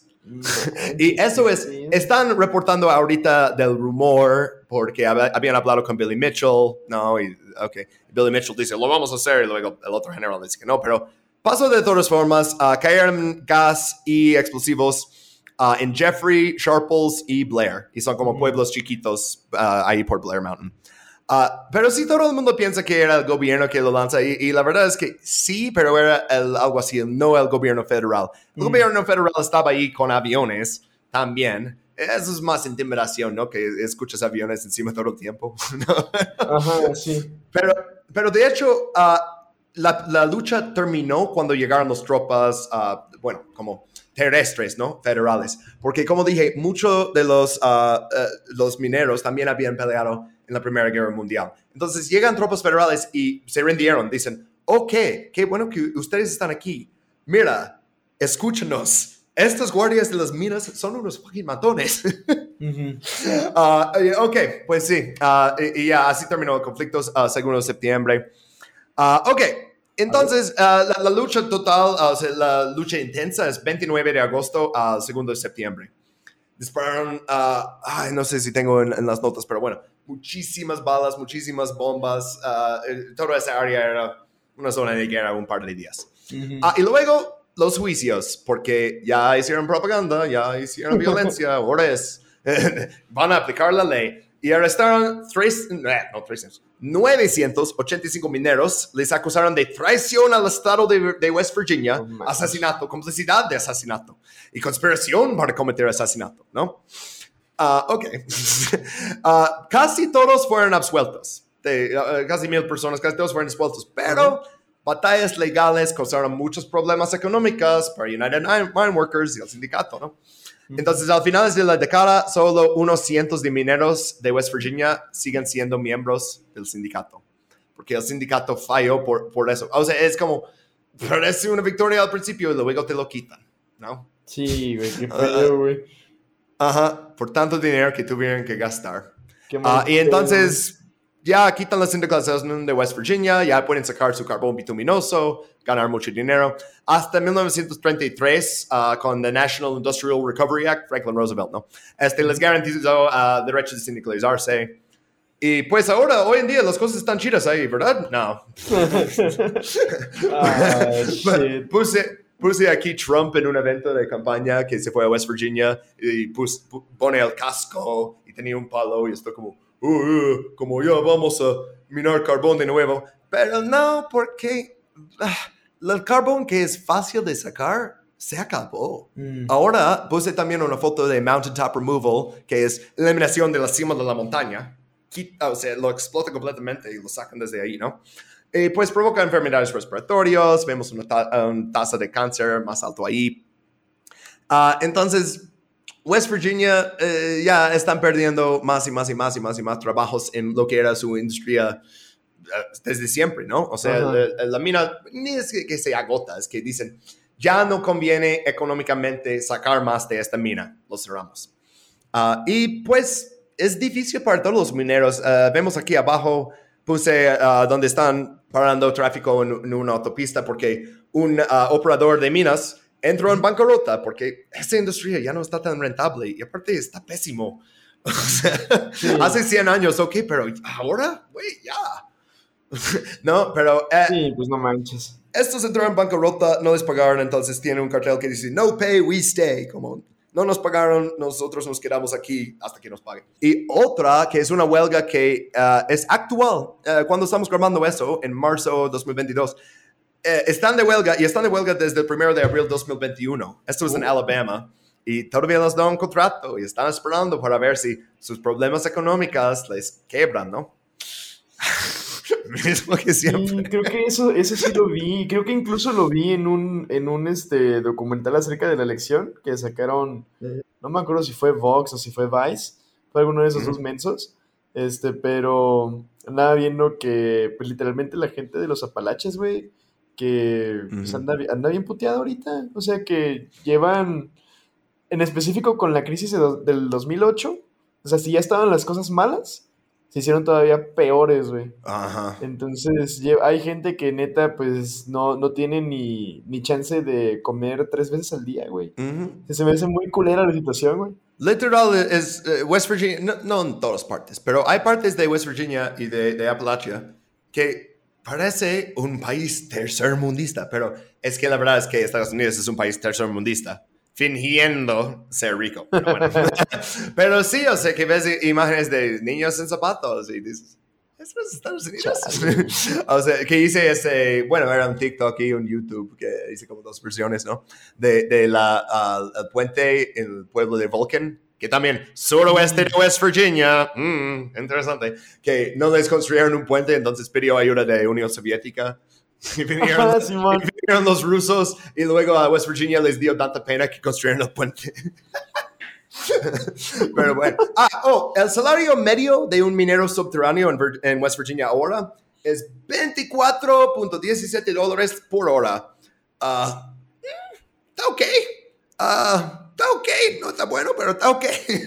es como 500 Ajá. pesos la hora, pero es para trabajar en una mina de carbones con ah, precios de Estados Unidos. güey. Entonces, eh. Y seguro médico, ¿no? Y aparte, pues, Bueno, todo, los- todo lo que ganas, pues se te va a chingar en eso, güey. Ajá, es que depende, porque depende como eh, cuál te ofrece y cuál puedes pagar. Y, eh, puede ser que tienes un buen plan, puede ser que alguien en el mismo pueblo con el mismo trabajo tiene un mal plan, ¿sabes? Eh, eh, eso Ah, depende huevo. mucho, pero sí.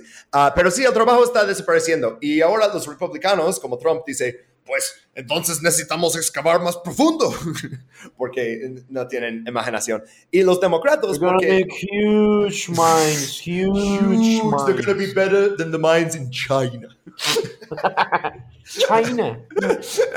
No, por cierto, China sí tiene, y China tiene, bueno, tiene los reservas de anthracite más grandes del mundo. Ah, creo que no, Uh. no, de hecho es Rusia, pero es porque Rusia está más grande. China los tiene en mejor lugar para excavarlos.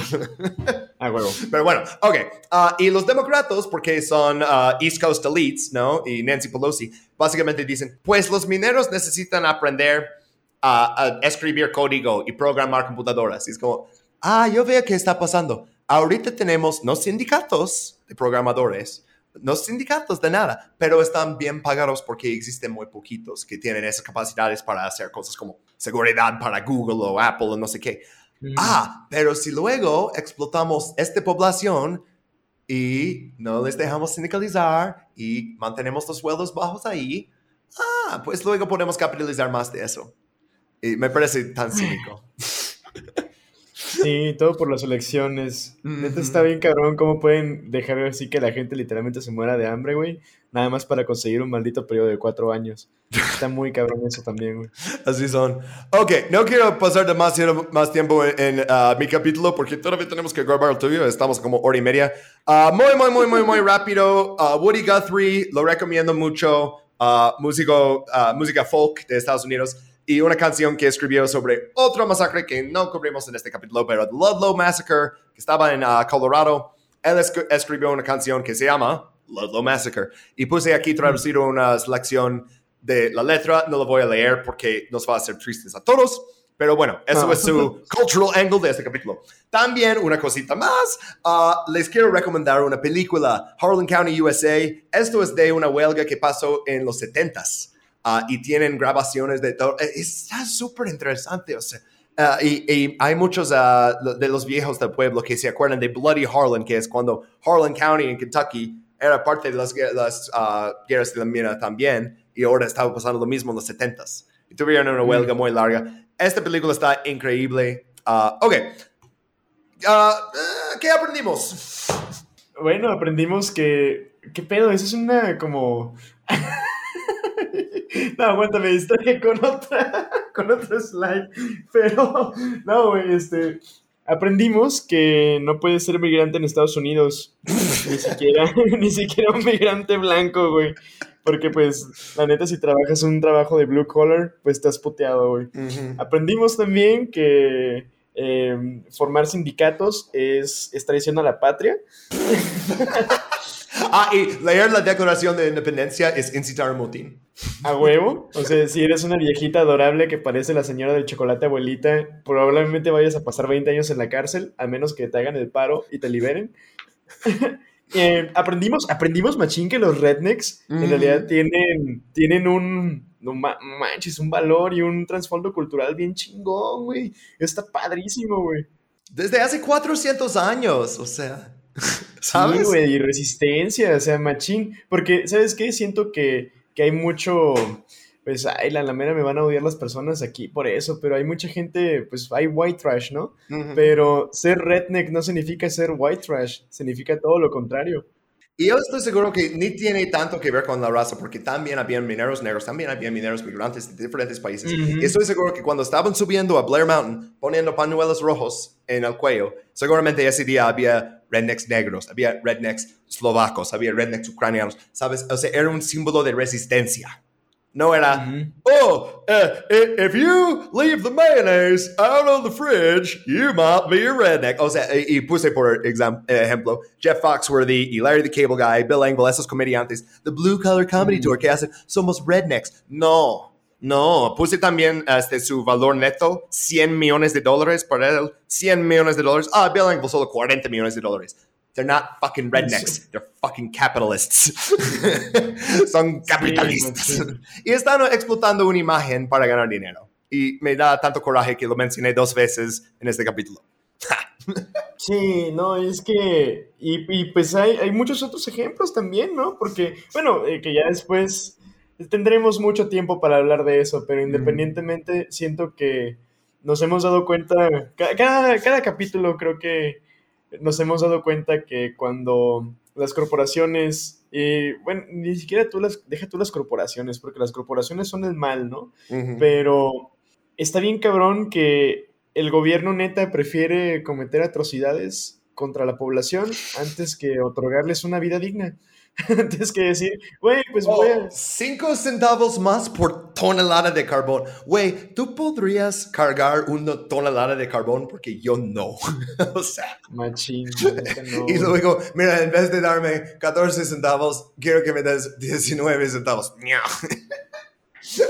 Sí, o sea, llegamos a ese punto de... Se supone que ya dejamos... eh, Y, eh, o sea, es que esto fue hace relativamente poco, güey. Se supone que ya habíamos dejado la esclavitud de lado. Se supone que... el- o sea, los Estados Unidos dicen eso todo el tiempo. Luchamos una guerra para que tuvieras derechos, para que estuvieras eh, ¿Cuáles con seguridad en la fregada. Ajá, güey, o sea, a ese punto de deshumanidad llegamos, güey, que neta es más importante el bottom line de una empresa a la que neta 5 centavos por tonelada le valdrían pito, güey. Para que un güey que vive en Brooklyn o Rhode Island, que tiene dinero de sus papis, gana un poquito más dinero. O sea, eso es lo que más me da coraje, que luego los operadores de las minas, o sea, eh, eh, ellos también son culpables, eh, o sea, los operadores que están haciendo, eh, o sea, tomando esas decisiones para llevar de equipos de. Baldwin Felts y así, pero es por todo ese sistema de quién es el dueño de qué y quién puede sacar dinero de eso y quién tiene que pagar a eso. Y si te están exprimiendo desde arriba, tú exprimes desde abajo. ¿No? Sí, Ok, ok. sí, no manches. Uh, prometo última cosa, bonus slide in a bonus episode. y es, no, es que esto es tal vez la única oportunidad que voy a tener en este podcast de hablar sobre Mothman, el hombre palomía. es, es un cryptid, o sea, es como decir como chupacabra o pie grande o una cosa así. Primera vez que lo vieron era en Point Pleasant, West Virginia, en 1966. Y es- estuvo bien escrito el artículo y lo sindicalizaron nacionalmente todos. Oh, The Mothman en West Virginia. Es eso como un icono cultural, ¿no? Ah, y luego hicieron un libro, The Mothman Prophecies, las profecías del, del hombre palomía, en ah, Oh. 75, y lo hicieron en una película en 2002. Y luego, aquí en este slide tenemos la, el monumento al Mothman que tiene ojos rojos y está, pero mamadísimo de músculos. Y si vemos la parte de atrás, también tiene un colote magnífico. Y como el chiste del estado es ir al, al monumento de Mothman y tomar una foto como esas tres chicas tomaron. O sea, como enseñando el culo enfrente del culo de Mothman. O hay otros que van y lo tocan y toman una foto tocándolo. Incluso puedes comprar playeras que dicen Come touch the butt, como Point Pleasant, West Virginia. Ven a tocar el culo. Como, sabemos que es The raro. thickness. Pero Mothman tiene un lado oscuro. Uh, the Silver Bridge Collapse, el, el puente plateada. uh, el colapso del puente plateada en Point Pleasant, West Virginia, el siguiente año, 67. Y muchos dijeron, eh, eh, por cierto, hay otros podcasts que puedes escuchar sobre qué pasó ahí con el ingeniero.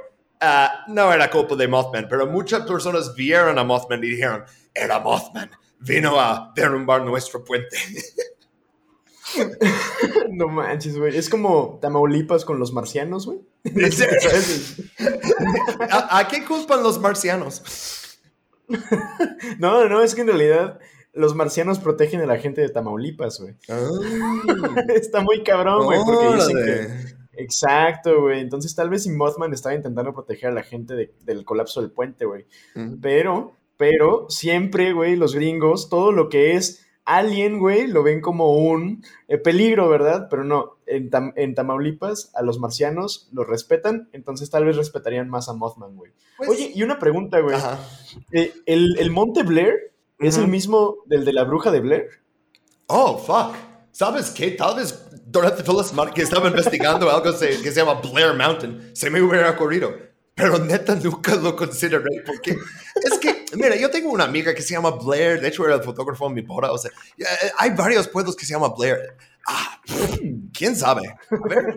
Pero es que, mira, por ahí es bosque y montaña y neta podría ser. A ver, vamos a hacer el trademark de Intervenciones Gringas, que es googlear la cosa durante el show porque ninguno sabe. A ver, ¿qué dice? ¿Qué dice? Creo que está en Maryland. eh, Ah. Se llama Burkittsville. Ah, pues lugar donde está. cerca, pero... ah. Sí, no es lo mismo. no es lo no, mismo. no, no, no. Ah, sí, es, es, hubiera estado chido.